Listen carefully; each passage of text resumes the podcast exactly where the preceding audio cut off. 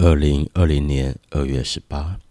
盛开像一朵花，芬芳与分享；盛开像一座山，茂盛与美丽。不期待别人的灌溉，不期待别人的日照，如同一种秩序，一种道理，只是盛开，专注在自己的盛开与丰盛，不再期待任何人的爱护，放下曾经渴望被照顾的心，我自己照顾自己，我自己相信自己，